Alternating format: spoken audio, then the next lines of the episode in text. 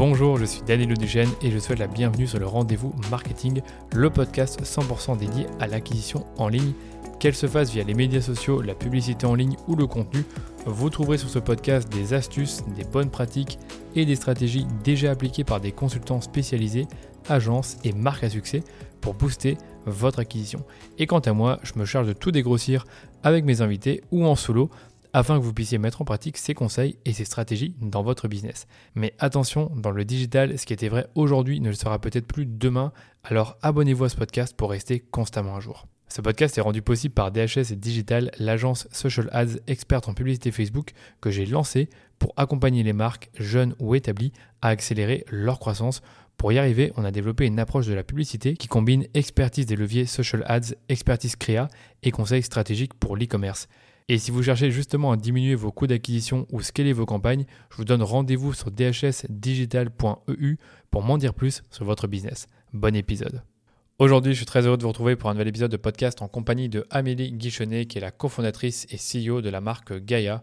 Alors Gaia, c'est une startup qui a été fondée en 2021 par Amélie, mais également par Jacques Bonneville, et qui propose un vélo électrique qui est abordable pour les familles urbaines et qui se décline en deux longueurs, le compact et le cargo. Donc en l'espace de deux ans, leurs équipes ont réussi à vendre plus de 2500 vélos pour un chiffre d'affaires supérieur à 6 millions d'euros. C'est quand même énorme en seulement deux années. Et on est très heureux de les accompagner avec mon agence dans leur croissance sur Meta. Et je dirais même qu'on parle d'hyper-croissance parce que leurs budgets se sont littéralement envolés depuis qu'on a pris en main le compte. Et justement, il y a deux mois, j'ai publié un épisode avec Mathieu Maître, qui est CMO chez Gaia, et avec Alizane Monad, qui est Performance Manager chez Dasha Digital. Et on vous expliquait la stratégie full funnel qu'on a mis en place sur Meta pour vendre des vélos à plus de 2000 euros à des inconnus. Et dans l'épisode de ce jour, bah, j'ai eu la chance d'interviewer Amélie pour en savoir plus sur la création de sa marque. Elle m'a d'abord partagé son parcours entrepreneurial atypique et ses premiers pas dans l'entrepreneuriat en plein Covid, alors qu'elle venait d'être maman. Et ensuite, bah, on s'est focalisé sur Gaia, donc sur bah, déjà la jeunesse du projet et comment leur est venue l'idée folle de se lancer dans le marché ultra concurrentiel des vélos électriques. On est ensuite revenu sur sa rencontre avec son associé et cofondateur Jacques Bonneville. Et ensuite, on a enchaîné sur tous les sujets euh, qui leur ont permis de lancer leur marque, notamment la phase de recherche utilisateur pour identifier les besoins encore non adressés par les autres acteurs sur le marché, leur choix de se lancer en D2C et pas en grande distribution, leur levée de fonds, donc comment ils s'y sont pris et à quoi les fonds leur ont servi. On a ensuite parlé des développements et tests de leurs prototypes, la création de leur site e-commerce et de leur concept store, tout ça en un temps record parce qu'on parle d'une bonne année durant laquelle ben, ils ont réussi à adresser tous ces sujets alors qu'ils étaient encore une toute petite équipe à ce moment-là. Et une fois que les prototypes ont été ben, validés, on est revenu sur leur stratégie de go-to-market en 2021, donc une stratégie qui leur a permis de rapidement trouver des clients. Donc ça, c'était la première partie de cet épisode. Dans la seconde partie, qu'on sortira la semaine prochaine, on reviendra avec Amélie sur toute leur stratégie d'acquisition. Et je vous rassure, on ne parlera pas que de Facebook Ads, ainsi que de ses ambitions de croissance sur les trois prochaines années et comment elle compte y arriver avec toute son équipe. Voilà pour le programme de cet épisode. Je vous souhaite une très bonne écoute. Salut Amélie et bienvenue sur le rendez-vous marketing. Je suis trop content de t'avoir. Euh, tu es la fondatrice de, Gaia, euh, une entreprise avec laquelle on travaille depuis, euh, je dirais bientôt 8-9 mois. Euh, avec Mathieu qui, euh, qui, fait partie de ton équipe marketing. Et je suis vraiment heureux de te, recevoir et de pouvoir parler de ta marque et de ce que tu as pu construire en, je pense, à peine trois ans sur le coup. Euh, est-ce que tu peux peut-être t'introduire pour l'audience qui ne te connaît pas encore? Bonjour à tous. Donc, effectivement, je suis Amélie Guichenet, je suis la cofondatrice de Gaia. Et Gaia, c'est une entreprise à mission. C'est une marque de vélo électrique conçue pour simplifier la vie des familles urbaines. Et donc, c'est une entreprise que j'ai cofondée avec euh, Jacques Bonneville, mon associé, qui est le pendant ingénieur du binôme. Et on a démarré, euh, la, travailler sur ce projet-là courant 2021. Ok. Est-ce que tu avais déjà l'expérience d'entrepreneuriat avant ce projet? Alors non, j'avais pas d'expérience entrepreneuriale, c'est ma première création d'entreprise. Mais par contre, j'avais une envie de monter une entreprise depuis à peu près, euh, je sais pas, mes 15-20 ans. Donc c'était vraiment un, vœu qui était cher et j'avais jamais osé euh, passer le pas et euh, quitter le monde du salariat jusque-là pour me lancer dans l'entrepreneuriat. Chose faite avec Gaïa. Et qu'est-ce qui a fait que tu as eu ce, déclic? Surtout, on parle 2021, donc à trois ans, époque assez euh, compliquée du point de vue professionnel, pas professionnel, mais en tout cas, il y avait le Covid et quand même des incertitudes. pourquoi à ce moment-là et qu'est-ce qui, qui, a été le déclic? En fait, il y a eu un mix de facteurs. Je pense qu'il y a un premier facteur qui s'appelle l'expérience. Euh, pendant euh, un certain nombre d'années, euh, je me sentais pas légitime et je me sentais pas capable de lancer une boîte par moi-même. Donc ça, c'est un premier élément. Le deuxième élément, c'est qu'en 2020, donc j'étais au COMEX d'une entreprise qui s'appelle Evaneos. C'est une marketplace de voyage responsable C'était une entreprise une ex-sortie. On avait traversé toute une phase d'hyper-croissance assez folle. Et 2020 arrive le Covid, où ça a été une année qui a été aussi très particulière parce que le secteur du tourisme a été très largement touché. Et j'ai vécu du coup une, expérience pro assez singulière avec des plans de relance, des plans de licenciement.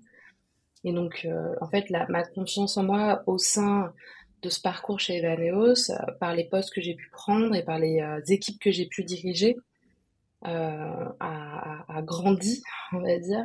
Puisqu'au sein d'Evaneos, j'ai à la fois piloté, structuré des équipes aussi bien sur l'offre, sur la data, sur le product et sur la partie brand and content. Donc ça m'a donné en fait un éventail de compétences et de compréhension de ces métiers-là de façon à la fois stratégique et opérationnelle qui m'ont aidé à prendre confiance en moi.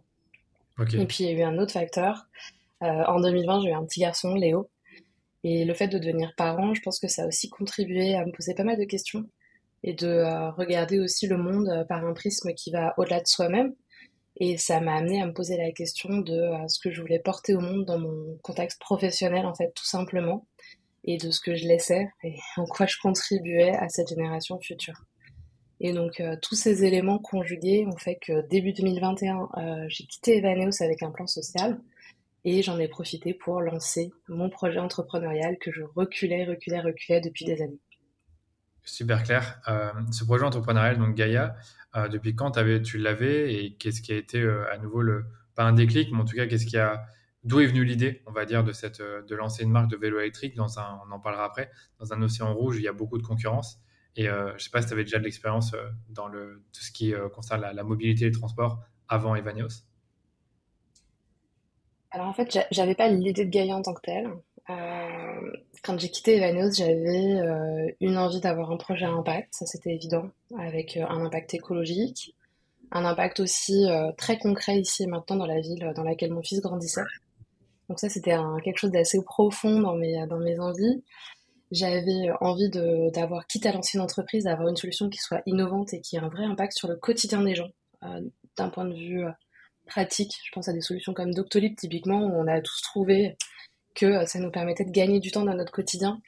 Et quand on devient parent, en fait, on se rend compte qu'il y a une deuxième vie après sa première vie, qu'on passe notre temps à courir, qu'il y a un enjeu de charge mentale. Et bah, réussir à apporter un peu de légèreté dans le quotidien des gens, je trouvais que c'était un chouette enjeu. Et puis je voulais un projet mass market, on va dire grand public, inclusif, parce que ça me correspond bien par rapport à là d'où je viens, par rapport aux différentes expériences que j'ai Donc ça, c'était des drivers assez profonds. Et euh, sur cette phase d'introspection de, de, et de réflexion début 2021, j'ai rencontré beaucoup de gens. Et c'est comme ça que de fil en aiguille, je me suis orientée vers le secteur de la mobilité, que j'ai rencontré Jacques et que j'ai pu euh, démarrer ce projet avec lui, où on a démarré par une analyse de marché, etc. Et ça, je, je t'en parlerai un peu plus. Donc euh, le projet Gaïa, c'était pas une idée que j'avais préalablement. Euh, c'est vraiment tout ce travail introspectif qui m'a peu à peu orienté vers bah, ce secteur et peu à peu vers ce projet qu'on a construit au fil de l'eau. Mais en sachant que tu avais dans ta tête l'objectif d'avoir un projet à impact, donc naturellement, ça t'a guidé dans des conversations qui, qui menaient vers va potentiellement lancer une boîte dans la mobilité, parce qu'on sait qu'il y avait des, enjeux là-dessus. Mais j'aime bien aussi quand tu parles d'introspection, parce que souvent, euh, je pense que ça fait un peu euh, euh, développement personnel, je fais l'introspection, on ne sait pas si ça va mener. Et toi, finalement, tu as quand même une quête, de, quête pardon, de ce que je comprends, de quelques mois d'introspection avant de trouver, ben, de fil en aiguille, ton idée de business avec, avec Jacques. Donc, Jacques, c'est quelqu'un que tu as, rencontré du coup en 2021 ou est-ce que c'est quelqu'un que tu connaissais aussi déjà et qui avait ces mêmes envies? je l'ai rencontré en 2021. Et Jacques, à l'époque, il était euh, consultant. Donc euh, Jacques, c'est quelqu'un qui a un parcours incroyable dans le secteur de la mobilité. Il a démarré euh, dans le secteur de l'automobile, ingénieur automobile.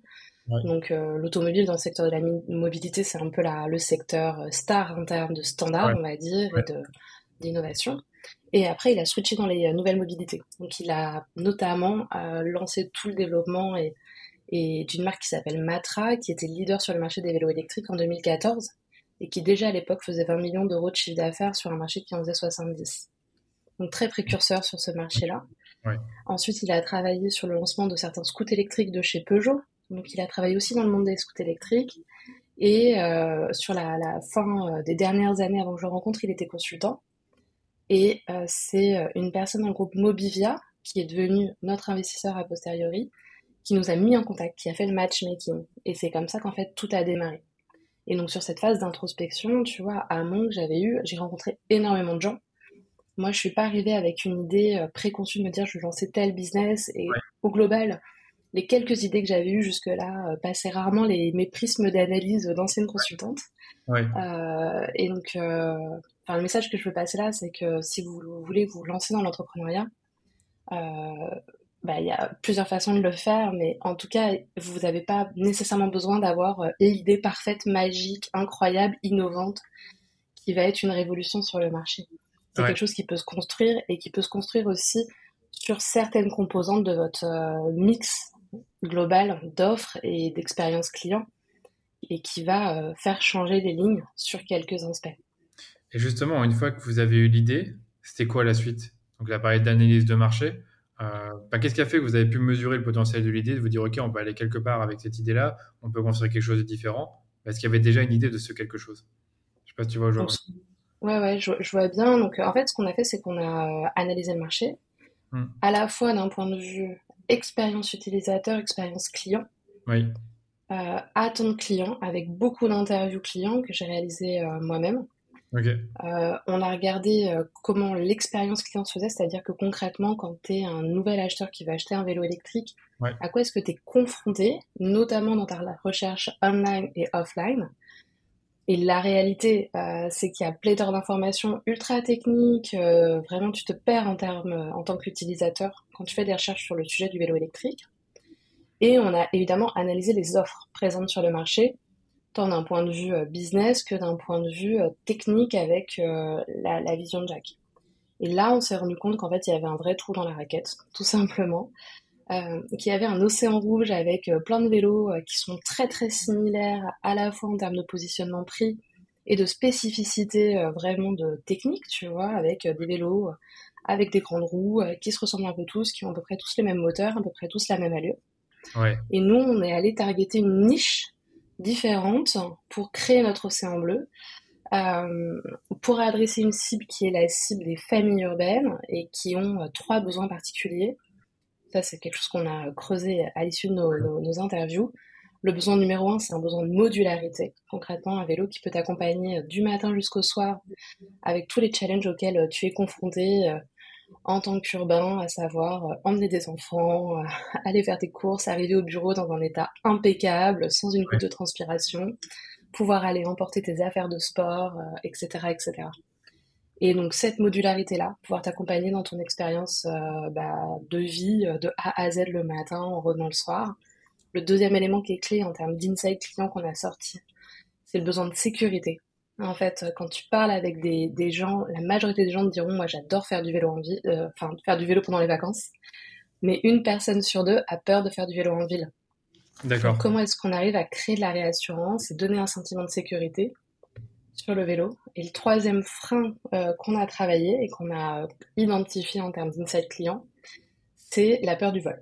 La peur du vol étant un frein à l'achat et un frein à l'usage. D'accord. Et en trame de fond avec tout ça, le, marché du vélo électrique, c'est un marché qui est en pleine explosion. Mais pour autant, quand tu euh, échanges et que tu interroges des gens qui ne sont pas clients, il y a une méconnaissance du prix. Ok. Et pour beaucoup de gens, euh, il y a une méconnaissance du panier moyen et du budget moyen pour acquérir un vélo électrique. D'accord. donc le sous-jacent, c'est qu'il y a un réel sujet aussi sur le pricing. D'accord. Voilà. Donc ça, c'est des éléments sur lesquels en fait, ça nous a donné un terreau, tu vois, de travail. Et sur cette base-là, on a travaillé l'offre avec Jacques, tant d'un point de vue euh, spécificité technique du produit, pricing et style. Et style, ok. Donc là, vous vous êtes dit, OK, il y a trois, il y a trois problèmes qui ne sont pas adressés. Donc ça peut nous donner mm. déjà des idées sur à quoi pourrait ressembler notre produit du point de vue de ses caractéristiques techniques. C'est dommage que, voilà, on est en podcast, on ne peut pas montrer le vélo, mais si tu peux mm. l'écrire, ça serait top euh, juste après. Et après, tu avais la partie prix où tu dis que tu avais une méconnaissance et comment vous avez euh, justement géré un peu cette partie euh, de pas, je sais pas si on parle parler d'éducation sur le prix. Voilà. Donc là-dessus, globalement, ce qu'on a conçu comme vélo, c'est un vélo qui adresse ces trois problématiques-là par différents éléments. Le sujet de la modularité, on l'a traité en créant un, vélo où tu peux choisir soit sa version compacte, soit sa version allongée. Dans les deux cas, les deux versions permettent de porter 160 kg. Donc ça veut dire que sur le vélo qu'on appelle le vélo compact, qui a la taille d'un vélo classique, tu vas pouvoir monter en couple. Tu vas vraiment pouvoir emmener un deuxième adulte. Et on mm. est quasiment les seuls du marché à proposer ça. Ça. Sur la version allongée, tu vas pouvoir emmener un, deux, voire trois enfants. c'est comme ça qu'on adresse cette notion de modularité et de polyvalence du produit. Et évidemment, bah, si tu peux mettre 160 euh, kg sur le vélo, tu peux aussi mettre des marchandises si tu n'emmènes pas de passagers et emmener tes courses, etc. Ça, c'est le premier point. Premier point Le deuxième euh, inside user qui était fort, c'était le sentiment de sécurité à bord. Et ça, on l'a adressé par euh, deux éléments un peu clés. Le premier, c'est la géométrie du vélo. On est parti sur une vélo qui n'a pas un look de vélo normal. On est parti sur un vélo qui a euh, des, des, pneus qui sont plus bas. Ça fait baisser en fait le barycentre, le point d'équilibre du vélo. Ce qui fait que même chargé, tu vas avoir un vélo qui va être plus stable et encore plus chargé d'ailleurs. Et ça, on s'est inspiré un peu de la géométrie des mobilettes. Si tu regardes une mobilette, un petit scoot, en fait, avant, c'était toujours des véhicules plus bas. Mm. avec des pneus plus larges qui du coup t'apportent de la stabilité et de la maniabilité. Et le deuxième élément dans la sécurité à vélo, c'est bien voir, bien être vu. Et par rapport à ça, on est allé chercher des, éléments dans l'univers du scooter, notamment un grand phare, voilà, et qui est devenu un élément iconique de style aussi du vélo. Les clignotants à l'avant et à l'arrière, le feu stop à l'arrière, un vrai klaxon de scooter en plus de la sonnette. Et donc ça, c'est des éléments qui te permettent en fait de euh, vraiment gagner en sentiment de sécurité, à la fois parce que tu es davantage maître à bord et parce que bah, tu es plus visible. Et tu vois, moi j'avais plein de, clients qui me disaient, euh, bah, par exemple, j'ose pas lâcher le guidon quand je tourne à droite ou à gauche parce que euh, j'ai peur de perdre tout simplement euh, la maîtrise du vélo. Surtout si j'ai du poids et qui plus est quand j'ai mes enfants derrière. Bah, typiquement, le clignotant, ça vient résoudre cet inside user. D'accord, je comprends. La troisième brique, c'est la peur du vol. Euh, surtout sur, il euh, faut, avoir en tête le, le, le, secteur du, vélo électrique, le panier moyen il est à 2000 euros. Sur un vélo électrique classique et sur un vélo électrique dit cargo qui permet d'emporter normalement beaucoup de matériel et ou beaucoup de gens, on est plutôt sur du 4000 euros en panier moyen. Et donc même sur un, un classique, mettre 2000 euros dans un vélo électrique, forcément on n'a pas envie de se le faire voler. Et donc le sujet du vol, c'est à la fois un frein à l'achat et un frein à l'usage. Ouais qu'il y a des gens qui vont avoir peur d'acheter le vélo parce qu'ils ont peur de se le faire voler. Et puis, on a aussi plein de. Euh, dans les, inside users, on a compris qu'il y a plein de gens qui euh, hésitent à prendre leur vélo certains jours parce qu'ils ont peur de le laisser à tel endroit à l'issue de leur trajet. Alors qu'un autre jour, ils vont prendre leur vélo parce qu'ils savent qu'ils vont pouvoir le garer à tel endroit de façon safe. Et donc, par rapport à ça, ce qu'on a fait, c'est qu'on a intégré un traceur GPS connecté à une application mobile qui permet de géolocaliser le vélo en permanence, qui permet de déclencher une alarme automatiquement en cas de suspicion de vol et de bloquer l'assistance électrique. Et donc ça, ça a deux vertus. La première vertu, c'est euh, de dissuader du vol, ah parce que quand un voleur commence à le secouer ou à partir avec, ça va sonner. Donc tout de suite, on l'alerte sur le fait que c'est un vélo qui est un vélo connecté et qu'il est tracé. Et souvent, les voleurs n'ont pas envie euh, que euh, la police les suive là où ils vont stocker les vélos. Et le deuxième élément, bah, même quand il est volé, ça en fait un vélo qui est beaucoup plus dur à revendre parce que l'assistance électrique est bloquée et il reste géolocalisé. Et on a plein de magnifiques histoires euh, de clients qui ont récupéré leur vélo volé. Et moi, je me suis fait voler le tout premier prototype de Gaïa à la sortie d'un bar dans Paris et je l'ai récupéré trois jours plus tard grâce à ça. Ah, génial, ça prouve que, que ça marche. Et c'est vrai que sur le dernier point, je trouve qu'il est ultra différenciant. Donc, euh, comment euh, faire en sorte que le vélo ne soit pas volé avec le système de géolocalisation. Et sur le coup, les, autres entreprises qui étaient déjà sur le marché ne l'avaient pas encore développé, ce point de géolocalisation. Ou c'était peut-être pas bien Effectivement. L'immense majorité du marché euh, n'a pas implémenté ce type de fonctionnalité connectée. Euh, il y a quelques marques qui étaient euh, précurseurs, notamment des marques comme VanMoof ou Cowboy ou Angel Bike, qui avaient installé ce type de tracker, mais c'était vraiment des marques qui sont des marques atypiques sur le marché du vélo électrique aujourd'hui. C'est vrai. Après, c'est ce que je peux dire, euh, je ne suis pas encore consommateur, mais sur le coup, c'est que le vélo Gaia se différencie beaucoup de l'image du vélo, électrique qu'on a euh, en tête et dans, dans l'imaginaire collectif. Euh, d'ailleurs, j'invite ceux, qui nous écoutent à aller sur gaia.bike pour, pour retrouver le vélo et pour voir un peu plus à quoi il ressemble.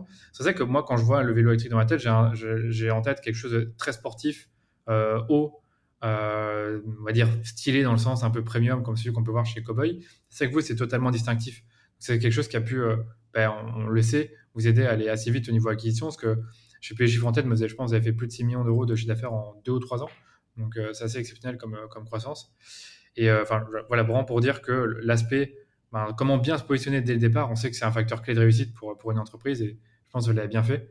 Euh, du coup, je m'interroge sur, sur la suite après avoir fait les, les analyses et enquêtes clients. Euh, est-ce que vous êtes passé directement en prototype ou est-ce que vous avez d'abord peut-être levé des fonds? Alors en fait, ce qu'on a fait, c'est qu'on a fait un double prototype. On a fait un prototype physique, donc on a prototypé nos deux vélos, euh, le compact et le cargo. Et ça, ça nous a permis de le tester. On l'a fait tester à plus de 50 bêta-testeurs. On a eu plein de retours concrets sur le vélo. Donc ça, ça permet d'avoir des retours sur le produit physique. Mhm. Et en parallèle, je me suis dit, OK, mais comment est-ce qu'on essaie d'avoir une espèce d'étude client à plus grande échelle euh, sans biais euh, de subjectivité lié au fait de faire une interview en one-one à quelqu'un euh, avec qui on a créé un lien et avec qui on remet le vélo dans, la, dans, dans, les mains.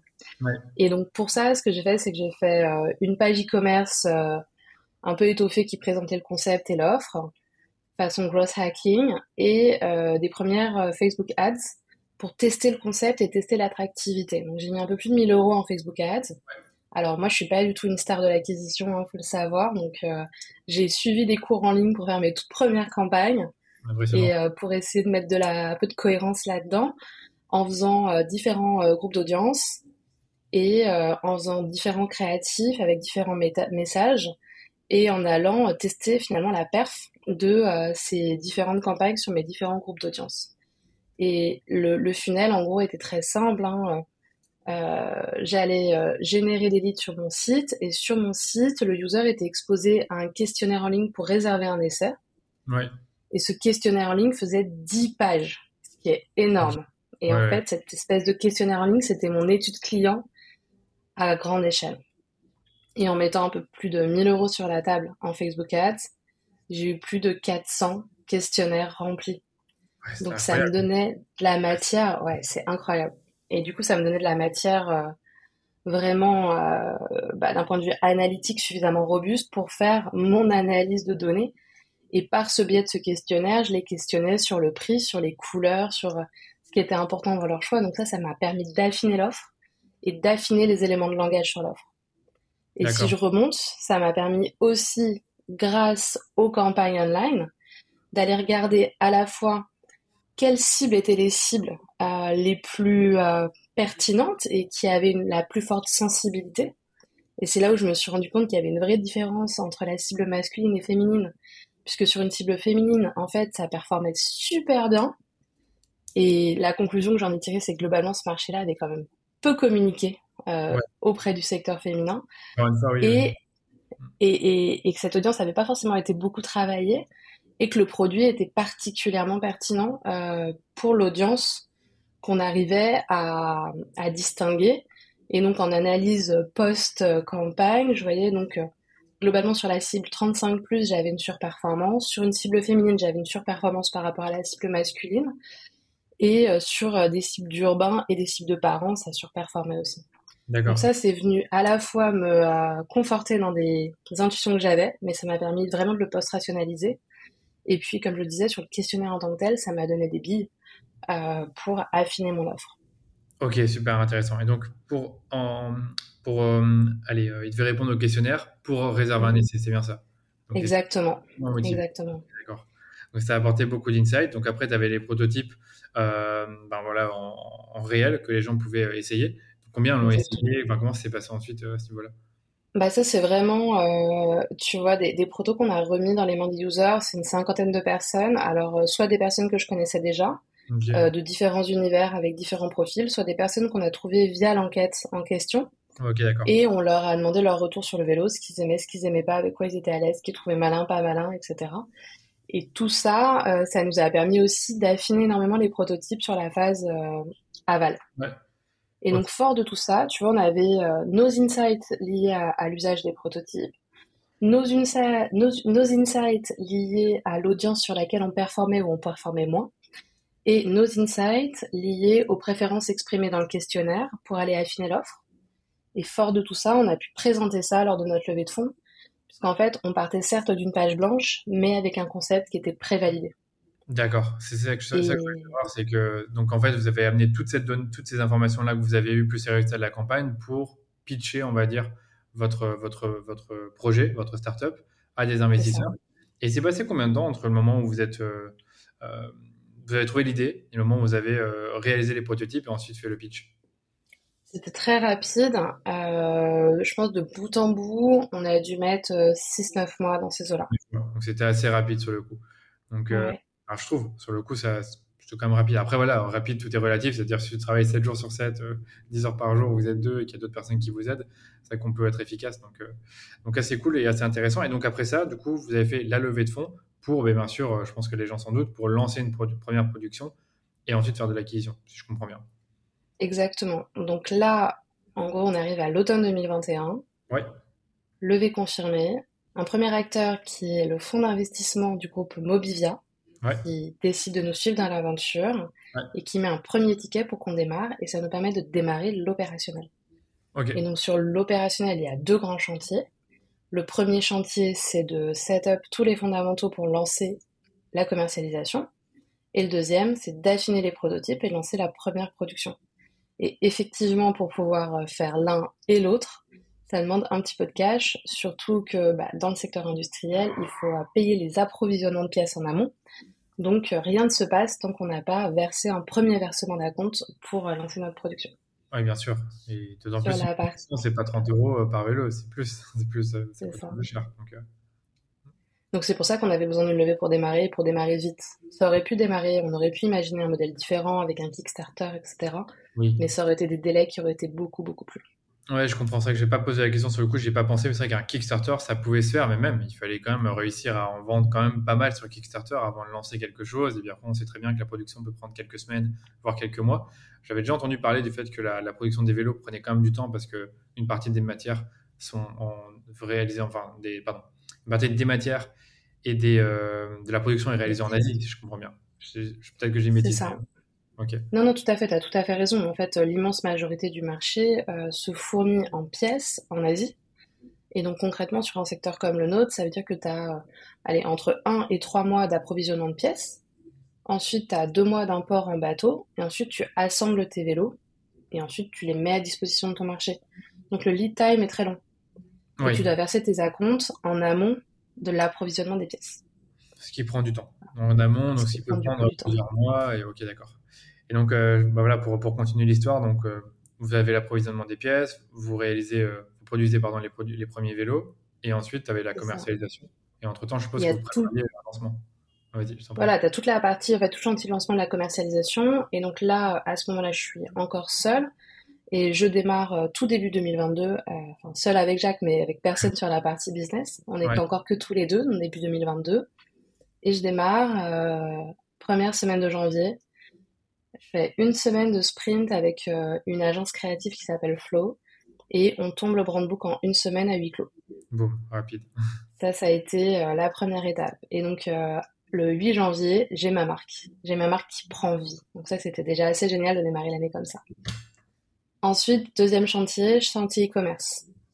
On fait une semaine de sprint, on tourne toutes les maquettes UX, on pose une couche d'UI, on partage avec des techs, on fait des premiers tests utilisateurs sur les maquettes pour voir euh, la pertinence. On ajuste les maquettes et on finalise les maquettes UI pour pouvoir démarrer euh, le paramétrage et l'adaptation d'un Shopify dans la cohérence de l'expérience client qu'on peut faire avec des briques en custom, notamment chez Gaia, on peut faire une configuration en ligne comme si on personnalisait une voiture. Là, on personnalise un vélo. Donc tout le configurateur, c'est du custom et euh, toute la partie réservation d'essai, puisqu'on peut réserver un essai, c'est du custom. Et donc ça, c'est les premières briques que je lance. Ensuite, je récupère euh, la boutique, donc euh, boutique sur le canal Saint-Martin, et donc tout un travail d'archi en amont pour pouvoir designer la nouvelle boutique, designer tout le mobilier. On fait faire tout le mobilier par une entreprise située à juste à la porte de Paris, à Montreuil, avec des menuisiers euh, du coup euh, en local. Et euh, courant mars-avril, on set up la boutique. Et là, en parallèle, l'équipe commence à se structurer, à rejoindre l'aventure, dont Mathieu, que tu as déjà interviewé sur la partie marketing, et Lucie qui monte sur la partie expérience client cross-canal. Et en fait, ces deux piliers-là dans mon équipe vont reprendre les chantiers pour continuer à dérouler l'opérationnalisation et le lancement commercial de Gaïa. Et on sera live. En fait, on a reçu les vélos courant mai, donc on a fait les shootings photos courant mai. Dès qu'on a eu les visuels, on a vraiment pu démarrer l'activation, mettre les vélos sur le site, donc démarrer les précommandes et commencer toute l'activation marketing, puisque jusque-là, on n'avait pas de produits à shooter, à montrer, donc à médiatiser. C'est ça que j'allais dire, c'est qu'en fait, tu pouvais rien faire, enfin, vous pouviez rien faire, pardon, avant le mois de mai-juin, puisqu'il n'y a pas de produits à shooter. Donc, tu pouvais pas faire une sorte de teasing, on va dire, sur les réseaux, via des, des relais médias, via des campagnes Facebook ou, encore Google. Donc, c'était assez compliqué, il fallait se structurer. Et c'est vrai que tu parlais de Lucie et Mathieu, qui, enfin, Lucie, sur le coup, je, je suis pas sûr de la connaître, mais c'est des personnes qui avaient quand même de l'expérience et qui ont pu euh, bah, directement diriger une équipe et en fait, euh, identifier les bonnes personnes avec qui travailler ou les bons indépendants. Et je pense que c'est aussi important de le mentionner. Exactement. Donc euh, c'est vrai qu'il y, a, y a plusieurs choix hein, dans la création d'entreprise. Moi, j'ai fait le choix d'aller chercher directement euh, deux profils qui avaient déjà expérimenté du scale. Euh, les deux, Mathieu et Lucie, c'était des gens de mon réseau qui étaient déjà intervenus plusieurs années sur des grosses startups en hypercroissance. Et donc je savais qu'ils avaient à la fois l'expertise et les épaules pour pouvoir porter ces scopes-là, avec un rythme assez soutenu et une forte ambition qui était celle qu'on avait pour le projet. Et je, sais qu'il y a certaines startups, et notamment hein, pour des raisons économiques, quand tu lèves des fonds en amont, tu as les moyens du coup d'aller chercher des profils comme ça. Quand tu lèves pas des fonds en amont, c'est plus compliqué et tu dois commencer avec des profils euh, moins seniors. Mais du coup, dans mon contexte, euh, ça m'a permis d'aller chercher des profils comme ça pour euh, d'emblée démarrer et démarrer assez fort avec eux. C'est ça. Et justement, une fois que ben, vous aviez les, les, les, pardon, les, produits, c'est même plus des prototypes, donc tout est prêt, vous pouvez mmh. shooter quelle a été la suite Donc, sur quoi vous vous êtes lancé. Bon, je présume qu'il y avait Facebook Ads, mais est-ce qu'il y avait d'autres, leviers que vous avez activés dès le départ? Surtout que là, tu avais déjà la boutique qui était prête et le e-commerce qui était fonctionnel. Donc, effectivement, en gros, les, gros leviers qu'on active, c'est quoi? C'est la partie organique qu'on essaie de travailler avec la partie euh, relation presse, que ce soit euh, la presse euh, lifestyle, et c'est un des éléments de distinction de Gaïa par rapport à d'autres acteurs du marché c'est que nous, on s'adresse à une cible grand public avec un discours euh, assez simple, très lifestyle. Euh, on travaille le style, on travaille les couleurs, on essaie d'avoir un produit citadin et pas sportif comme tu l'évoquais, qui est un peu l'imaginaire du vélo électrique. Donc la presse, presse lifestyle, corpo et la presse spécialisée aussi pour convaincre euh, des experts du monde du vélo, leur mettre le vélo dans les mains, avoir des premiers retours d'experts, ce qui est hyper important pour crédibiliser ta marque. Première brique. La deuxième brique, c'est l'influence, qu'on travaille beaucoup. Euh, on a développé des partenariats avec des influenceurs qui se sont complètement retrouvés dans la marque, qui ont eu envie de nous soutenir et qui comprenaient complètement la valeur ajoutée du produit. Donc ça, c'est sur euh, l'organique. Et après, sur le paid, on a travaillé sur euh, du SIA et sur du social. D'accord, ok. Et, c'est comme ça que ça a démarré. Hein. Ouais, ça, je connais, je connais quand même bien ce qu'on fait avec vous, mais niveau SIA, je, je Comment vous êtes positionné là-dessus? Est-ce que vous avez fait directement du search Est-ce que vous avez fait deux types de campagnes? Parce qu'il y avait sûrement l'intention de recherche et celle concurrentielle aussi. Donc, euh, qu'est-ce qu'il y a Est-ce que tu as une idée de comment vous êtes lancé sur le search? Oui, on a démarré sur le search en faisant une analyse de mots-clés et en se positionnant sur ces mots-clés-là. Euh, si tu tapes euh, vélo électrique urbain ou vélo électrique cargo, tu verras Gaïa qui va remonter de façon assez significative. Et ce dont on s'est aussi rendu compte, c'est que donc, euh, nous, on fait partie des rares acteurs du marché à avoir vraiment travaillé la couleur. Et notamment sur du Google Shopping, par exemple, en fait, le fait de euh, pousser des visuels avec des couleurs euh, jaunes, comme notre vélo safran, ça nous permet assez spontanément de ressortir. Et donc, derrière, on a des, des taux de clics qui sont intéressants. C'est vrai que tu parles des couleurs, c'est vrai que sur les, encore une fois, sur les vélos électriques, tu vois beaucoup du noir ou peut-être du gris. Euh, vous, c'est vrai que vous avez fait le choix d'avoir des vélos qui sont assez colorés. Et je pense que j'ai déjà eu des, personnes d'autres marques qui me disaient que les couleurs, ça avait joué aussi dans le fait d'être euh, peut-être pas différencié, mais d'attirer l'œil en fait du consommateur euh, sur une plateforme. Donc, c'est un point intéressant là-dessus, sur lequel je pense que vous avez dû miser grâce au feedback utilisateur. Ou alors c'était plus une intuition que vous avez que vous aviez C'était plus de la conviction, pour être honnête là-dessus. En fait, il y a plusieurs éléments. C'est que bah, on est sur un marché où il y a plus d'une centaine de marques hein, qui vendent des vélos aujourd'hui. Donc, l'enjeu numéro un, c'est de se différencier. Bah Pour se différencier, tu te différencies dans le produit, dans l'offre, dans la façon de commercialiser. Puisque comme on l'a évoqué, nous on vend en D2C. On est peut-être 2 à 3% du marché à vendre en D2C. On vend en ligne. Il y a très peu d'acteurs euh, qui vendent en ligne dans les marques traditionnelles. Et on a démarré avec un flagship qui ressemble en rien à une boutique de vélo où il y, a, beaucoup d'espace, beaucoup d'air. On est plutôt sur un concept store. Et donc, un élément pour se différencier, c'est ton produit intrinsèquement, à quoi il ressemble. Donc, on a travaillé le style avec ce grand phare qui est conique, avec des roues qui sont des roues plus épaisses et qui sont des roues blanches, et avec la forme du vélo, la ligne du vélo qui est très significative avec un col de cygne. Et sur la couleur, moi j'avais discuté avec quelqu'un qui connaît très bien le secteur qui me disait mais Amélie, il faut faire des vélos noirs. 70% des vélos vendus sont des vélos noirs. Et je me suis dit, bah, mais en fait, si tout le monde fait des vélos noirs et que je fais un vélo noir, il ressortira jamais du lot. Donc, euh, j'ai pas du tout envie de faire de vélo noir. Ça, c'était le premier point. Et en plus, en termes de philosophie, moi, je voulais faire une marque qui soit une marque euh, qui réenchante le quotidien, qui euh, mette un petit peu de magie dans le quotidien de chacun et dans les villes où tout est un peu gris. On sortait de cette phase Covid où tout était un peu morne, un peu triste. Et je me suis dit, bah, ok, on va faire pour chaque modèle une couleur sobre mm.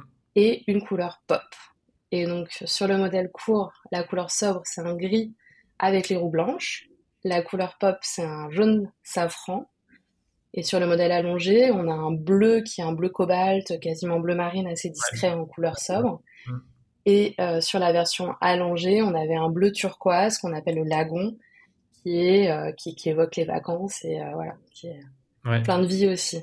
Et ensuite, on a continué à travailler les coloris vraiment en fonction des saisons, en regardant les tendances mode, les tendances lifestyle, déco, pour aller réinjecter des, nouveaux coloris et finalement animer la gamme au fur et à mesure de l'année.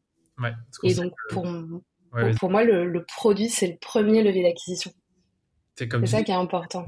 Et le premier levier de différenciation sur le coup, parce que c'était beaucoup sur le produit que vous aviez été différencié. Et le premier point sur lequel je voulais rebondir, c'est par rapport aux couleurs, parce qu'il y a une marque que j'ai eu sur le podcast il y a, il y a deux semaines, euh, que tu connais peut-être, qui s'appelle Flotte. Et eux, en fait, avec les imperméables, ils sont aussi différenciés avec la couleur, en ayant des couleurs euh, très flash. Je sais pas si tu, si tu vois. Et, euh, et, eux, sur le coup, ben, ils me disaient exactement la même chose, c'est que la plupart des imperméables des autres marques, ils sont gris ou ils sont noirs, donc du coup, tu te différencies pas mm. forcément, alors que le premier réflexe qu'on pourrait avoir en marketing, c'est se dire ben, il faudrait faire un, vélo ou un manteau noir, parce que tout le monde fait ça aussi. Et, euh, Exactement. Et deuxième point sur lequel je voulais rebondir, c'était euh, par rapport à la façon de se différencier. Tu parlais du fait de vendre en D2C, vendre en e-commerce. C'est vrai que ça, peut-être que je connais peut-être pas assez bien, mais je pensais justement que des marques comme Cowboy faisaient déjà ça. Mais je sais aussi qu'ils sont aussi focus sur le professionnel. et là, je veux bien que tu, tu nous donnes plus de détails là-dessus. Euh, bien sûr. Alors effectivement, des, marques comme Cowboy euh, font ça et c'est des précurseurs hein, avec euh, Van Moof, avec Angel sur cette approche-là ou Voltaire. Mais ce qu'il faut savoir, c'est que ces marques-là qu'on connaît nous dans notre écosystème sont en fait des marques vraiment niches sur le marché. Le gros du marché du vélo électrique aujourd'hui, à 75%, c'est des marques traditionnelles qui vont être intermédiaires, donc vendues par des revendeurs au coin de ta rue. Et donc ça, c'est 75% du, chiffre d'affaires du marché du vélo électrique, c'est des marques comme ça. Ensuite, tu as à peu près 20-25 points où ça va être euh, les grands multisports, des décathlons, des intersports, etc. Et du coup, il reste 4-5 points sur les marques qui vendent en direct. Et parmi ces 4-5 points, tu vas retrouver des marques comme Cowboy ou euh, comme Voltaire. Mais donc nous, on les connaît bien parce que c'est des marques qui euh, ont pris la parole dans l'écosystème digital, parce qu'ils ont cassé les codes justement en vendant en direct. Mais ce qu'il faut juste comprendre, c'est qu'on a un prisme qui est complètement euh, biaisé par rapport au gros du marché et que, euh, en gros, 95% du marché, c'est euh, vraiment du retail très traditionnel où les marques font un travail de branding surtout à destination des revendeurs et où les marques n'ont pas de contact direct avec le client final. Ok, bah ça, tu vois, je ne savais pas. Ça, sur le coup, je ne savais pas que c'était autant disproportionné, que tu avais, bah, du coup, si je résume ton point, 90-95% de la vente qui se fait directement à un distributeur qui revend ensuite aux consommateurs. Ok. Et c'est vrai que vous aussi, vous avez l'approche, euh, là je pense qu'on peut en parler peut-être un peu plus après dans l'acquisition, où vous vendez en direct sur le site, mais aussi via un essai que tu peux réserver sur le site en boutique à Paris. Parce que ça, tu l'as peut-être pas forcément beaucoup mentionné, mais c'est plus sur Paris que vous êtes euh, assez présent. Euh, je ne sais pas quel est le pourcentage de vos ventes exactes sur, sur la ville de Paris, mais je pense que ça doit être important. Effectivement, donc sur le parcours utilisateur global, euh, donc l'idée c'était de vendre en ligne, mais avant de vendre en ligne, quand tu démarres sur un marché où tu as une centaine de marques, que tu as tout juste des photos de tes produits, que tu as zéro feedback utilisateur et zéro feedback d'avis, pour émerger, euh, c'est un peu compliqué. Et donc à partir de là, je me suis dit, déjà ce qui est important, c'est d'offrir la possibilité à nos clients de tester le produit. D'où l'idée de créer un lieu où ils viennent tester le produit. Et le deuxième élément, c'est crédibiliser la marque avec un lieu qui soit un lieu qui donne envie. Et donc, d'où l'idée d'avoir cette boutique sur le canal Saint-Martin, qui est une boutique sur laquelle on a fait un gros travail de branding. Et le troisième élément, c'est certes, on crée une marque digitale, mais on veut incarner la marque. Donc, on veut vraiment pouvoir mettre des visages sur euh, l'équipe derrière Gaïa, qui on est. Et donc, dans tout le travail sur notre médiatisation, on monte l'équipe, on monte euh, des gens qui utilisent le vélo. Donc ça, ça a été un peu les parties pris de base. Et concrètement, tu vois, je connais pas grand monde qui se dirait euh, un matin, bah, je vais acheter un vélo électrique à 2000 euros d'une marque que je ne connais pas, sur lequel il y a zéro feedback utilisateur, zéro feedback d'expert. C'est quand même super difficile de démarrer. Bien sûr. C'est pour ça qu'on a démarré comme ça avec ce modèle où on avait le site e-commerce, la boutique sur le canal, qui est pas vraiment une boutique, hein, c'est plus un showroom en fait, mm. où tu viens tester le produit, mais après on peut t'accompagner en ligne pour finaliser l'achat. Et donc ça, ça a été la première étape. Et la deuxième étape, c'est qu'on a déployé un réseau d'ambassadeurs qui sont des indépendants qui font tester le vélo dans cette ville de France en complément. Et ça, ça nous a permis de passer d'un business où quand on a démarré, évidemment, on avait surtout euh, une clientèle qui était dans notre zone de chalandise, donc euh, le nord-est parisien, à euh, une situation un an et demi plus tard, on a 50% de nos ventes qui sont réalisées hors de Paris et la région parisienne. Donc ça nous a vraiment permis de prendre, tu vois, une amplitude et une aura nationale. C'est vrai, alors que voilà, le, le mode de pensée de base te dirait, ben, en fait, j'ai pas assez de moyens pour avoir des boutiques dans les quatre coins de la France, donc du coup, je le fais pas. Alors que là, vous êtes plutôt, euh, enfin, vous avez raisonné en, termes, voilà, j'ai un problème.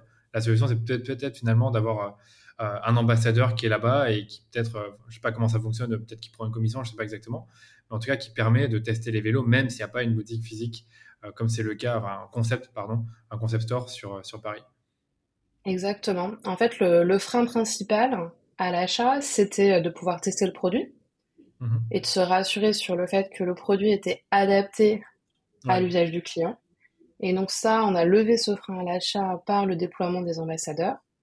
Et le deuxième frein, c'est la crédibilité de la marque, où là, le travail, ça a été plutôt un travail marketing, RP, euh, de crédibilisation de la marque et d'incarnation de la marque pour rassurer sur euh, qui on était et sur nos intentions. Ok. Aujourd'hui, tu as, le sentiment que tu peux encore plus crédibiliser la marque et si oui, par, par quel moyen Pour faire en sorte qu'il y ait de moins en moins de doutes euh, au fait d'acheter un vélo Gaia, même si aujourd'hui, je pense que vous, vous, communiquez déjà sur le fait que vous en avez déjà vendu quasiment 3000, ça je ne sais pas préciser, mais en deux ans, vous en avez vendu 2800 euh, si je suis euh, exact dans les termes. Donc e, effectivement, sur les chiffres, en gros, en, très macro, on a démarré les précommandes en juin 2022. Là, aujourd'hui, un an et demi plus tard, on a fait 6 millions d'euros de chiffre d'affaires hors taxe avec plus de 3000 vélos vendus. Et donc ça, c'est déjà un premier élément de réassurance.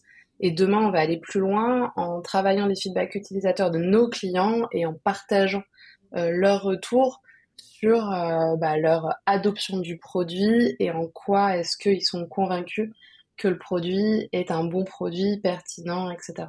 donc ça, c'est le step d'après pour aller encore plus loin sur cet aspect-là. Bah ce que j'allais dire, c'est que si vous avez euh, beaucoup vendu en direct euh, via le, concept store, naturellement, il y a des relations qui se sont créées avec vos clients qui peuvent devenir des ambassadeurs eux-mêmes et en fait euh, être présents dans des vidéos de présentation ou, dans, des, dans des publicités ou d'autres contenus que vous pouvez publier sur vos, sur vos réseaux.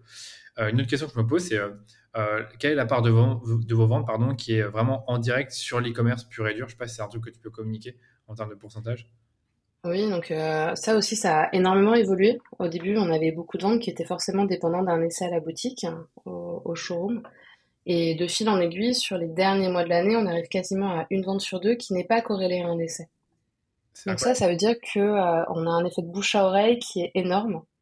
Et on le sait parce que nos clients nous en parlent. Souvent, ils nous disent Ah, bah, j'étais euh, devant l'école, j'ai déposé les enfants, et puis quelqu'un m'a arrêté, m'a posé la question de quel était mon vélo, si j'en étais content. Donc vous verrez peut-être un tel ou un tel venir vous voir de ma part. Donc euh, cet effet bouche-oreille, il est très puissant. donc on a parlé beaucoup de la partie euh, Facebook et Google, mais pour ceux que ça intéresse, j'en ai parlé en détail avec euh, Mathieu et Alizane dans un autre épisode de podcast qui est sorti il y a, quelques mois, donc vous pouvez retrouver facilement dans les, épisodes précédents.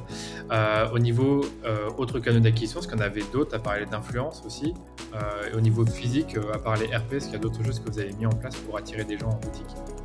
Merci d'avoir écouté l'épisode en entier. Si vous avez aimé cet épisode, vous savez ce qu'il vous reste à faire. Parlez-en autour de vous, partagez-le sur les médias sociaux en me taguant, ou encore mieux, laissez-nous une note 5 étoiles sur Apple Podcast ou sur Spotify. Ça vous prend à peine 2 minutes et nous, ça nous permet de faire grandir la communauté autour du podcast de manière 100% organique.